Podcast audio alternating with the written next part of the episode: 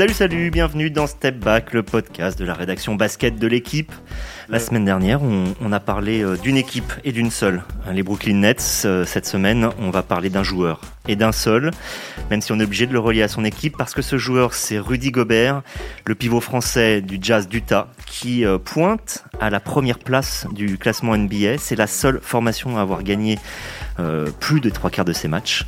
Elle en a également gagné 11 de suite, une série qui s'est arrêtée il n'y a, pas si longtemps que ça contre Denver, dimanche contre Denver. dans cette série, il y a notamment eu euh, un match à 29 points, 20 rebonds, euh, qui suivait un autre match à 18 points, 19 rebonds de Rudy Gobert. Donc on a Rudy Gobert à son sommet. On avait déjà consacré une émission euh, au Picard l'année dernière. On a trouvé important de, le refaire, notamment parce que depuis il y a eu ce, contrat géant de 205 millions de dollars, 170 millions d'euros sur 5 ans, qui a été signé le 20 décembre, un cadeau de Noël avant l'heure. Pour parler de, Rudy Gobert aujourd'hui, j'ai euh, avec moi euh, Christophe Denis, le consultant de la chaîne Équipe. Bonjour Christophe. Bonjour Xavier, bonjour à tous. Yann Onona, euh, que je ne présente plus, journaliste de l'équipe. Salut Xavier. Et Amaury Perdrio, journaliste également à l'équipe. Salut Amaury. Bonjour à toutes et à tous. Allez, début du game.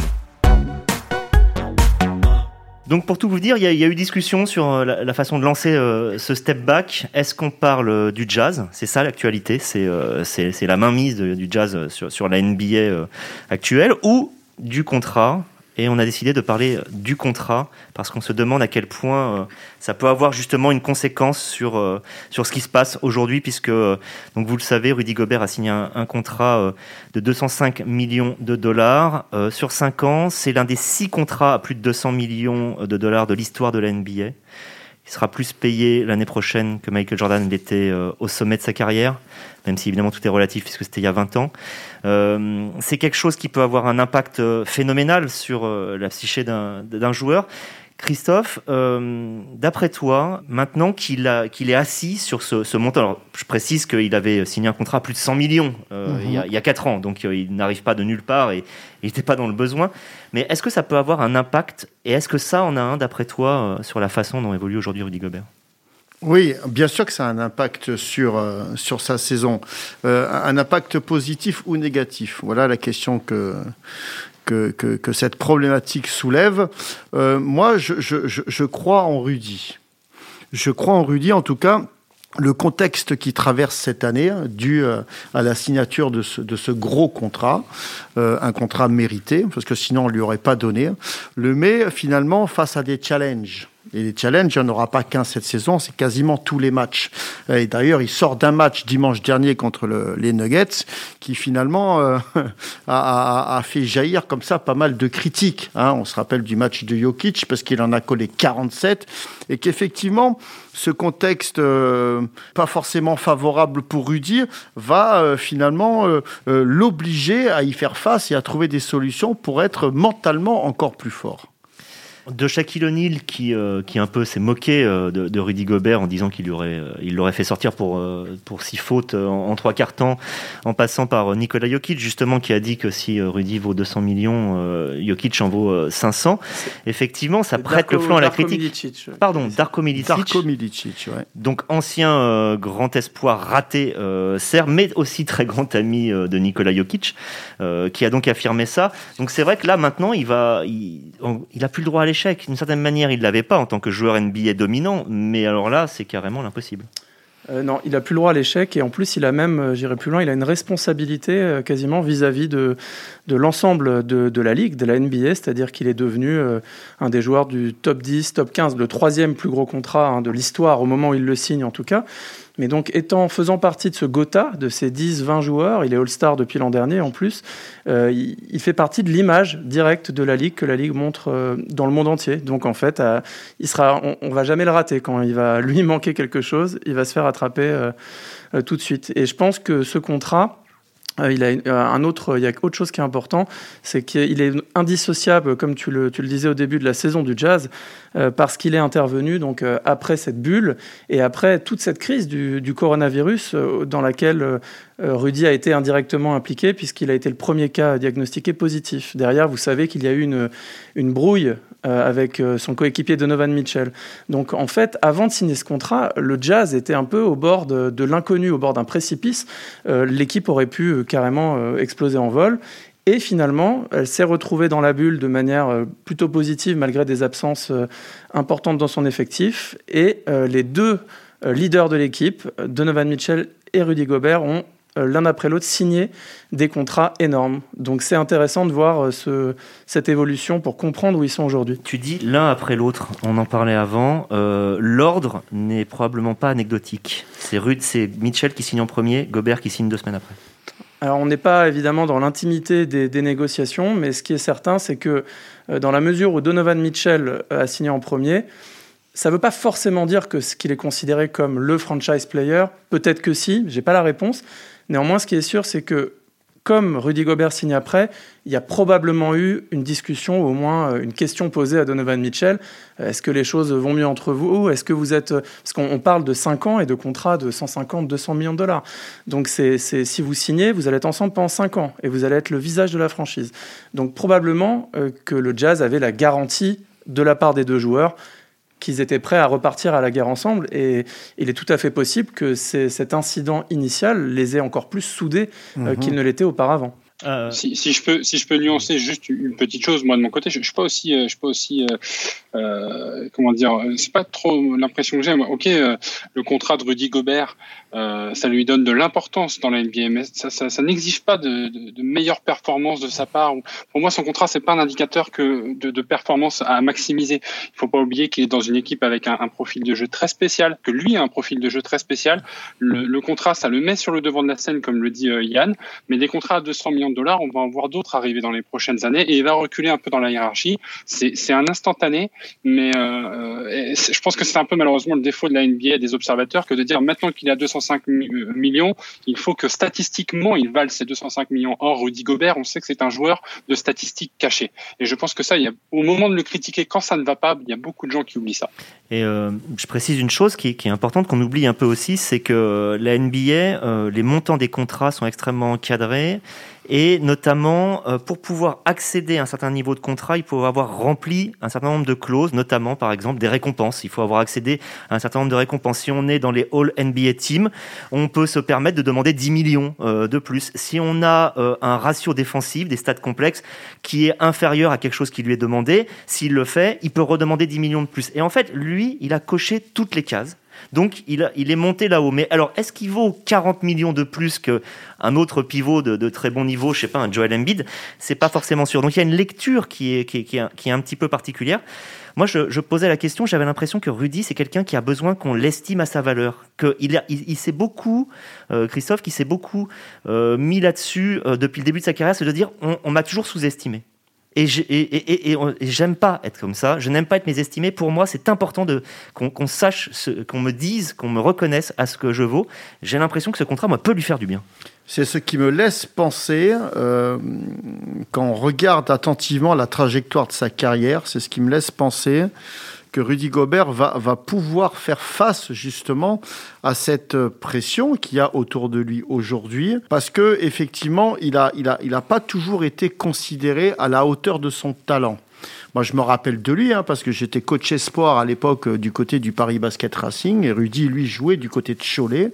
Et c'est vrai qu'à l'époque, on avait du mal à, percevoir un potentiel NBA, euh, et encore moins All-Star, et un des meilleurs pivots de la Ligue, parce qu'aujourd'hui, Rudy Gobert est tout simplement un des meilleurs pivots de la Ligue le fait d'avoir dû cravacher euh, tout le temps pour, pour amener la preuve euh, de la confiance qu'on pourrait lui accorder, je parle au conditionnel, euh, a été pour lui une force. Aujourd'hui, c'est une force d'avoir été dans, ce, dans cette obligation de prouver tout le temps finalement qu'il mérite.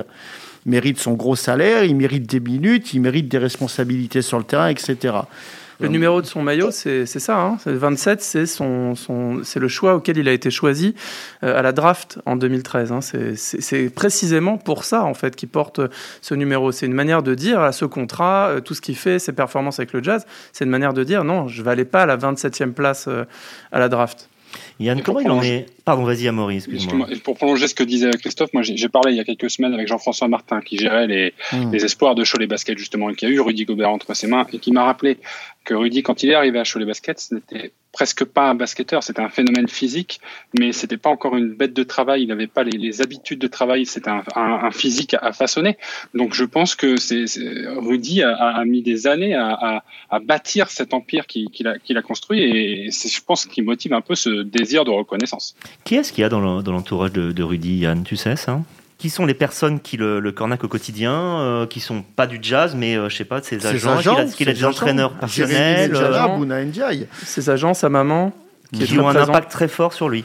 Ah bah bien sûr, ils ont organisé tout l'écosystème euh, qui, qui, fonctionne aujourd'hui autour de lui. Après, il n'y a rien qui remplace la valeur, la valeur travail. Et clairement, Rudy Gobert, chaque joueur a ses, a ses, standards, mais Rudy Gobert, ça fait des années c'est un énorme bosseur en fait. Et puis il est obsédé par ça. L'été, il bosse euh, et il, enfin, il fait toutes sortes de travail, mais il fait de la boxe. Je veux dire, il s'entretient. Euh, on a on a découvert dans un article euh, écrit par notre collègue David Loriot il y, a, il, y a, un mois que en plus il était très porté sur tout ce qui est nutrition, sur l'optimisation de la performance. Il fait énormément de travail technique. on le voit pas malheureusement souvent sur le terrain encore cette année, mais il a beaucoup travaillé son un petit shoot à mi-distance qu'on aimerait bien le voir déployer pour, euh, voilà, pour multiplier la, menace offensive qu'il peut représenter.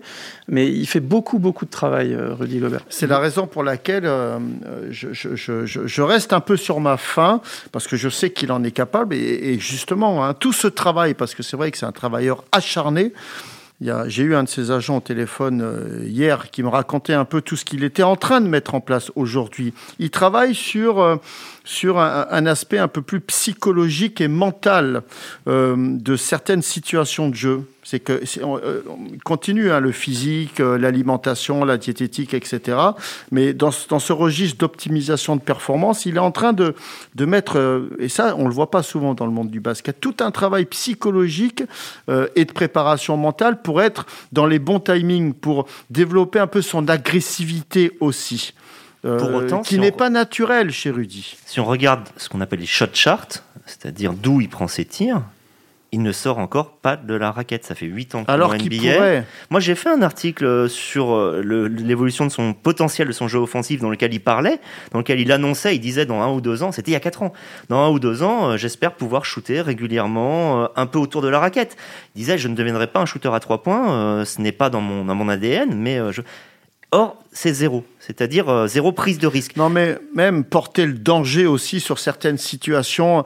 Euh, très souvent, on le voit en isolation sur un côté, euh, aller porter un écran à Donovan Mitchell.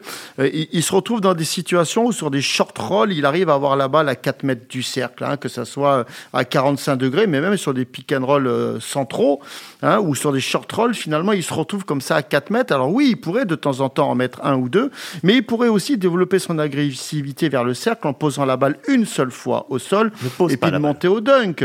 Ou, voilà. Euh, et c'est vrai que euh, c'est pas euh, c'est pas de, ne pas savoir shooter. Je pense qu'il y a un gros travail mental à faire là-dessus. C'est que ça. Il y a, un travail. Pardon, vas-y, Amaury. Excuse-moi, mais il y, a, il y a un travail collectif, d'état d'esprit d'équipe. ça, j'allais y venir après.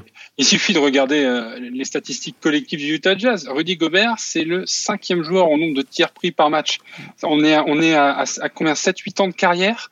Et il prend en moyenne 8,5 tirs par match. Ça n'est pas, ça n'est pas digne de, de, quelqu'un dont on, dont on dit que c'est un franchise player. Je pense que le Utah Jazz ne fait pas assez confiance à Rudy Gobert sur, et, et, le montre dans son utilisation qui est très stéréotypée. Ou alors, c'est qu'elle aime trop d'autres choses qu'il sait faire, puisqu'il y a une stat dont on parle trop peu, c'est qu'il est numéro un à ce qu'on appelle les screen assist hmm. depuis euh, 4 ans. Euh, c'est-à-dire, en gros, c'est euh, c'est quand on a posé un écran et que derrière, le, le bénéficiaire de l'écran tire et marque. Euh, on sait que cette année, Utah est excellent en attaque, notamment dans la prise de risque à 3 points, avec un énorme volume et une grosse réussite.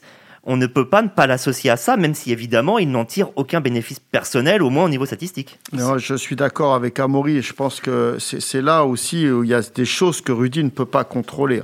Euh, c'est qu'on lui donne un peu plus de responsabilité sur le terrain, mais surtout qu'on le responsabilise dans le jeu un peu plus. Il peut pas être satisfait, Rudy Gobert, aujourd'hui, de prendre 8,5 tirs. C'est pas possible. C'est pas possible. Et regardez, le seul, la seule fois où il met donc 29 points, c'était la première fois de sa carrière où il prenait 20, points, 20 euh, tirs. La première fois de sa carrière. Euh, bah, Donovan Mitchell n'est pas là. Et puis, comme par hasard, il touche plus de ballons. Ça ne veut pas dire que c'est directement la faute de la présence de Mitchell, mais il y a un ensemble de choses qui en font partie. Et quand il touche plus la balle, vous voyez, c'est quand même un des joueurs qui a la plus grosse adresse au tir. Euh, ça mérite au moins que pendant aller un stretch, une, série de 10-15 matchs, bah, on se force peut-être à essayer de jouer différemment et de voir si euh, sur un volume de 12-14 tirs, il maintient son pourcentage. Et s'il peut tenter d'autres choses, parce qu'il y a un élément de... Euh, Christophe, oui, tu parlais de, son mental, etc., mais il y a un élément évidemment de confiance du coach qui va lui demander, qui va lui dire, bien sûr. Alors maintenant, le débat, le débat, il est là justement. C'est qu'à la fois, il faudrait que Rudy il puisse se rendre indispensable, mais pour se rendre indispensable aux yeux du, du coaching staff ou de se rendre indispensable aux yeux de ses partenaires, euh, il, faut, il, faut, il faut faire des choses. Le, match contre les Mavs à 29 20 rebonds ne suffit pas à lui tout seul. Tu voudrais qu'il court-circuite un peu, c'est ça? Bah, Je pense que, ouais. Ouais, ouais, clairement, oui. Oui, oui, clairement, oui. C'est qu'à un moment donné, il tape du poing sur la table. Ce serait l'inverse de Rudy tel qu'on connaît, l'ultra discipliné, justement, qui a fait sa force et en particulier en défense où il respecte tous les fondamentaux. ouais, mais pour pouvoir s'imposer, tu es d'accord avec moi, Xavier, qu'il faut savoir jouer des coudes aussi. Euh, enfin, je veux dire, c'est un monde quand même où on vous fait pas souvent de cadeaux. Donc, s'il si, si, faut faire sa place, euh, enfin, personne ne va la faire à votre place. Mais sauf que lui, il a tendance à suivre une lignée, suivre une trajectoire, c'est vrai, assez linéaire. Euh, Amaury, il y a une chose qui est extraordinaire, c'est qu'en restant, en, signant à Utah là pour 5 ans avec un contrat qui est énorme, le fait qu'il ne soit pas non plus une superstar fait qu'il est quasiment imbougeable maintenant. Donc en gros, de 28 à 33 ans, il va rester à Utah, qui est certes une excellente équipe, on l'a dit, elle est numéro 1 de la saison régulière en ce moment, mais euh, qui n'est pas non plus un, mastodonte. Il ne rentre donc pas dans ce qu'il aurait pu faire l'année prochaine, c'est en gros de, faire partie de ces gens qui vont faire des super teams. Imaginons à Boston. Il aurait pu. Ne, jamais dire jamais, euh, Xavier. Je pense que les, deux dernières années en matière de transfert, on a eu, on a eu un, lot de surprises et je pense que euh, les deux contrats max que le, Utah Jazz a fait signer, c'est aussi un peu pour signifier euh, cette urgence des deux trois prochaines saisons à enfin obtenir un résultat cohérent, à, à, à jouer ce titre comme l'a annoncé Rudy. D'ailleurs, Rudy l'a annoncé à Salt Lake City quand il a quand il a signé. Je veux amener un titre à cette ville, mais si la franchise se rend compte au bout de deux trois saisons que c'est c'est peine perdue, d'autant que là cette année ils ont quand même un, un, un, effectif qui est vaste avec des joueurs qui se connaissent depuis plusieurs années, donc dans, cette alchimie là, ça doit aller très loin.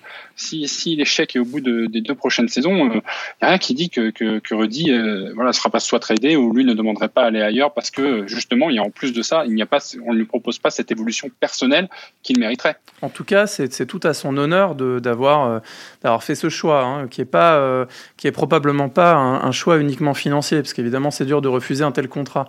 Et il faut choisir de rester dans un dans un petit marché. Et je pense que ça correspond à, à ce que vous disiez tout à l'heure, aussi sur son aspect compétiteur, son envie de, de prouver quelque chose. Ça, il aimerait pas à mon avis, forcément, en tout cas à ce stade de sa carrière, se retrouver, se faciliter le travail quelque part en allant dans, un endroit où, où voilà, où une partie du travail serait déjà faite. Euh, quand, quand, je me souviens, quand Gordon Hayward est parti, tout le monde a enterré le jazz et lui, c'était un des seuls à dire bah, non, vous verrez, vous verrez, et à garder ce même état d'esprit. Et en fait, ça a été suivi d'actes. Pour le coup, euh, mm. le jazz a continué à monter en puissance. Coach, euh, je voudrais qu'on n'oublie pas de parler des évidences. Or, on ne, parle finalement jamais réellement de ce qu'offre euh, Rudy Gobert en défense, dans le sens où c'est tellement évident, euh, ne serait-ce que par ses récompenses, ne serait-ce que par son statut, qu'on oublie de dire techniquement ce qu'il a. Quelles sont les forces majeures de Rudy Gobert? Qu'est-ce qu'il offre techniquement en défense que, allez, disons les choses, les autres n'ont pas, qu'il est presque le seul à posséder en NBA Un timing exceptionnel au contre. Je pense que c'est un joueur qui, défensivement, a cette capacité, cette, euh, cette sensation sur le timing. Euh, évidemment, c'est un des meilleurs contreurs de la Ligue, un des meilleurs contreurs au monde, mais c'est surtout sa dissuasion aussi. Je trouve que c'est quelqu'un qui, dans les, dans les enchaînements d'actions défensives, se situe toujours bien. Voilà, c'est ce qu'il a de plus. C'est pas un joueur qui physiquement est un gros stopper sur le poste bas. Euh, c'est pas un joueur très mobile non plus défensivement, mais c'est vrai que en deuxième rideau ou, tout simplement sur des switches défensifs quand il faut défendre sur un petit qui lève la main comme ça, il arrive à changer quand même pas mal de choses. Après, euh, euh, il a aussi de, c'est la raison pour laquelle il n'arrive pas à défendre hein, sur Jokic par exemple, parce que contre Jokic c'est pour lui encore un calvaire. ça l'a été dimanche dernier, même s'il n'est pas responsable à lui tout seul des 47 points marqués par Jokic on est bien d'accord. Mais c'est vrai que dans le bune, je trouve que c'est pas là où il est, où il est le plus fort. Euh, il a une envergure exceptionnelle et il sait s'en servir. C'est la mobilité en fait. Oui, Amaury cette envergure, cette envergure, euh, Christophe l'a dit à moitié, euh, sa stat à 2,7 contre par match ne traduit pas le nombre de shoots dont il modifie la trajectoire de la part du shooter parce qu'il est dans la dissuasion et que les bras longs viennent modifier le shoot. Je pense qu'un des, un des défauts de Rudy, et il a dit qu'il travaillait dessus, c'est d'avoir du mal encore à défendre au large, au périmètre. Et un joueur euh, couteau suisse comme Nikola Jokic, capable de shooter à 8-9 mètres, euh, Rudy n'a pas encore le, ce, sens euh, travaillé que d'aller le chercher, ce joueur, d'aller chercher le contre aussi loin parce que dans la vitesse, eh ben, par ailleurs, il va être battu aussi. Donc, c'est Alors, pour être travail, précis, ils le font évoluer là-dessus. Je voyais quand même des années analyse dans lequel il disait que désormais sur les pick and roll, il montait. Ouais, il, était, sort beaucoup, il, sort beaucoup plus qu'avant. Hein. Un, deux mètres de, plus qui lui permettent de. Mhm. Et c'est la raison pour laquelle Jokic se régale maintenant avec ses adaptations défensives. Hein. Lui qui fait beaucoup de pick and pop ou de pick and flare, euh, euh, donc, donc il nécessite pas mal de rotation. C'est-à-dire qu'en gros, le joueur qui, euh, qui fait l'écran reste à l'extérieur plutôt que d'aller plutôt rouler que de roller. Mais même quand il roll au cercle, Jokic, quand il s'engage vers le sac, dans ce qu'on appelle un pick and roll, d'accord, il mobilise la défensive derrière. Si Rudy, doit sortir pour stopper le ballon. Hmm. Il peut pas à la fois sortir et revenir très vite sur Jokic. La balle, elle circule vite. Euh, c'est une prise de risque de la part du Jazz. Hein. Mais c'est vrai qu'ils ont axé leur projet de jeu offensif avec un open court. Parce que c'est ça le Jazz aujourd'hui. C'est la raison pour laquelle il shoot énormément à trois points. Hmm. C'est beaucoup de drive and kick.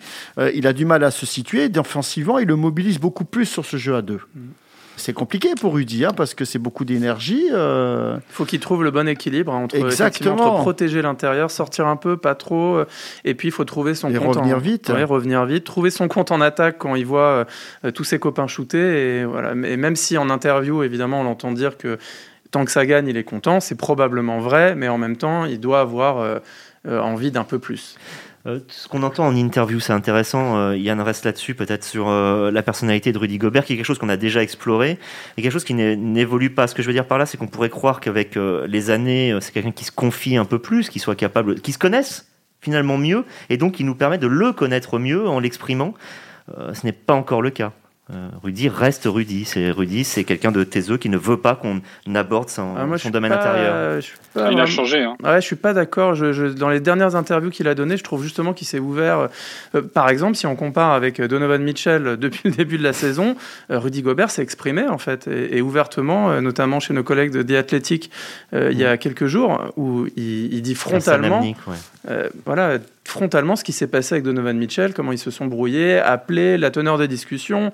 Enfin, c'est quand même. Euh, non, c'est, il s'exprime plus. Je pense qu'il n'a pas peur de dire, euh, dire ce qu'il a à dire et ce qu'il veut. Amaury, tu es d'accord avec Yann, hein, j'ai entendu. Ouais, parce qu'il il, il sait aussi avoir le petit mot qui va sur les réseaux sociaux pour répondre à ses, à ses détracteurs. Et on le disait, je pense, en début de podcast, c'est un, un, joueur qui s'enorgueillit des, des, des, des, commentaires qu'on peut faire sur lui, qui, qui, qui, va prendre maintenant la critique comme quelque chose de.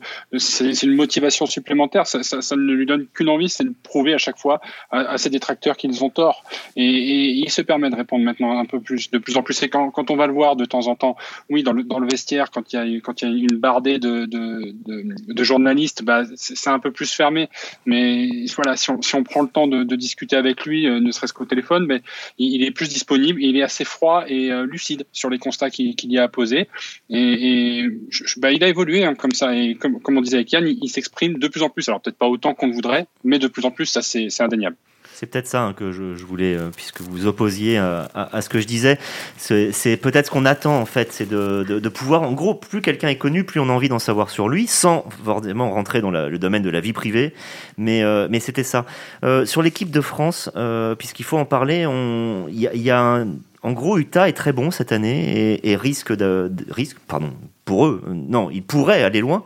Or, on sait, cette année, la saison va finir très très très peu de temps avant, avant les JO. D'un autre côté, il y aura moins de matchs aux JO cette année, 6 contre 8 auparavant. Il y aura probablement peu de matchs de préparation, Covid oblige, à cause justement de la longueur de la saison NBA.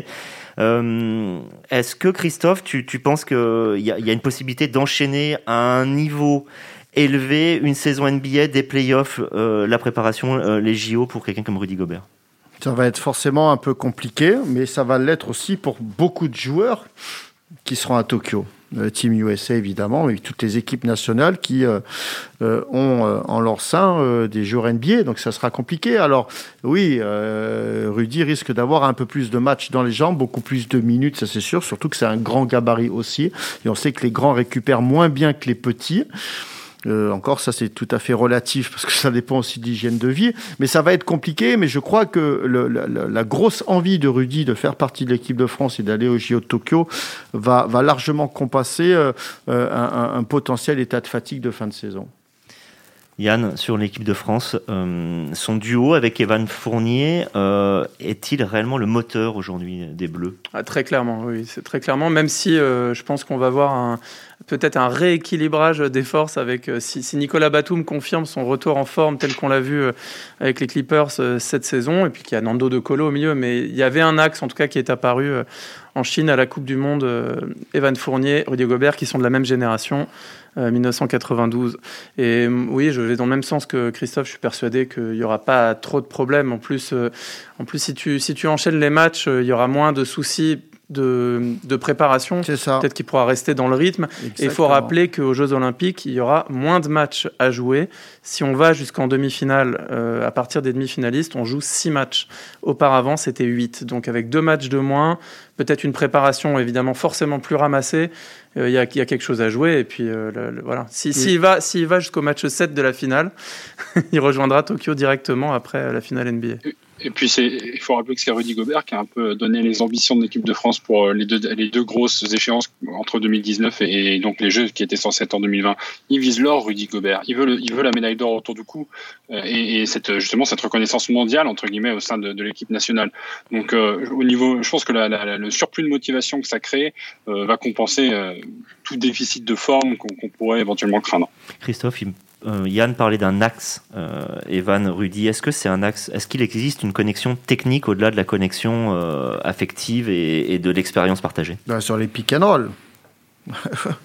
sur les pick and roll, c'est plus qu'à Utah? C'est une véritable arme euh, pour l'équipe de France, effectivement, parce qu'on connaît la capacité d'Evan à être attiré par le cercle, à scorer beaucoup, donc il va mobiliser énormément. Euh, on parlait de collaboration défensive et d'aide défensive, donc euh, ça c'est sûr. Et l'avantage d'avoir Rudy au pic, c'est que Rudy, quand il s'engage au cercle pour aller, aller au aller il suffit de mettre un endo de colo dans l'aile à l'opposé, de forcer son défenseur à venir en aide. Sur Rudy, justement, vous avez trois options offensives qui sont meurtrières.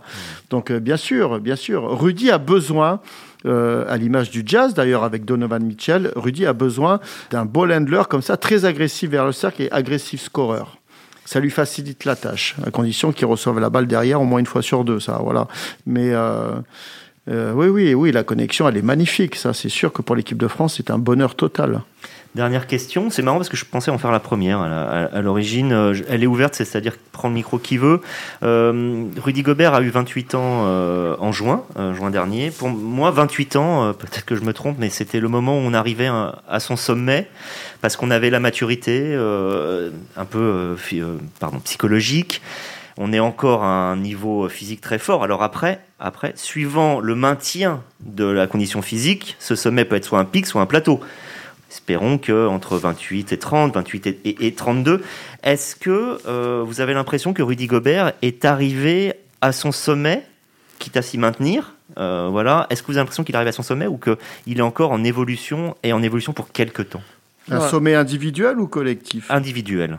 Mais je pense que les intérieurs, Christophe, euh, par rapport à ce que tu dis Xavier, les intérieurs ont une maturité un petit peu plus tardive. Hein. donc 28 euh, ans, c'est plus Evan Fournier, dont on peut dire que là, il rentre dans ses meilleures années, je pense, euh, pour Rudy Gobert. non, je, je pense qu'il est impressionnant, c'est qu'il y a une marge de progression offensive, ou comme on le disait, on a envie de le voir faire plus de choses. Et puis bon, voilà, défensif, là je pense qu'il connaît son boulot, mais non, non il n'a pas fini de, de grandir, Rudy. Non, il a encore beaucoup, beaucoup de, de, choses à, entre guillemets, à prouver techniquement. Sa capacité à mettre un peu plus de tirs là, à 4, 5, 6 mètres du cercle, sa capacité à être un peu plus agressif balle en main, et notamment sur des, sur des swings de balle, c'est-à-dire que quand il y a des transferts qui passent par le poste haut et que c'est lui qui se retrouve avec la balle sur le poste haut, hein, sa capacité à poser la balle au sol sur un dribble et d'agresser le cercle ou de faire jouer les autres. C'est des choses qui travaillent en ce moment. Hein. On parlait de sa capacité à beaucoup, beaucoup travailler et, son souhait de progresser. Il a une marge de progression importante. Encore une fois, cette marge de progression, on pourra la voir qu'à partir du moment où il est un peu plus responsabilisé au sein de sa franchise. Donc, on sera obligé et on aura le plaisir de refaire des émissions probablement sur Rudy Gobert dans les années à venir pour euh, observer justement cette évolution. Merci à vous euh, d'avoir participé à cette émission et puis à la semaine prochaine. Ciao ciao à tous.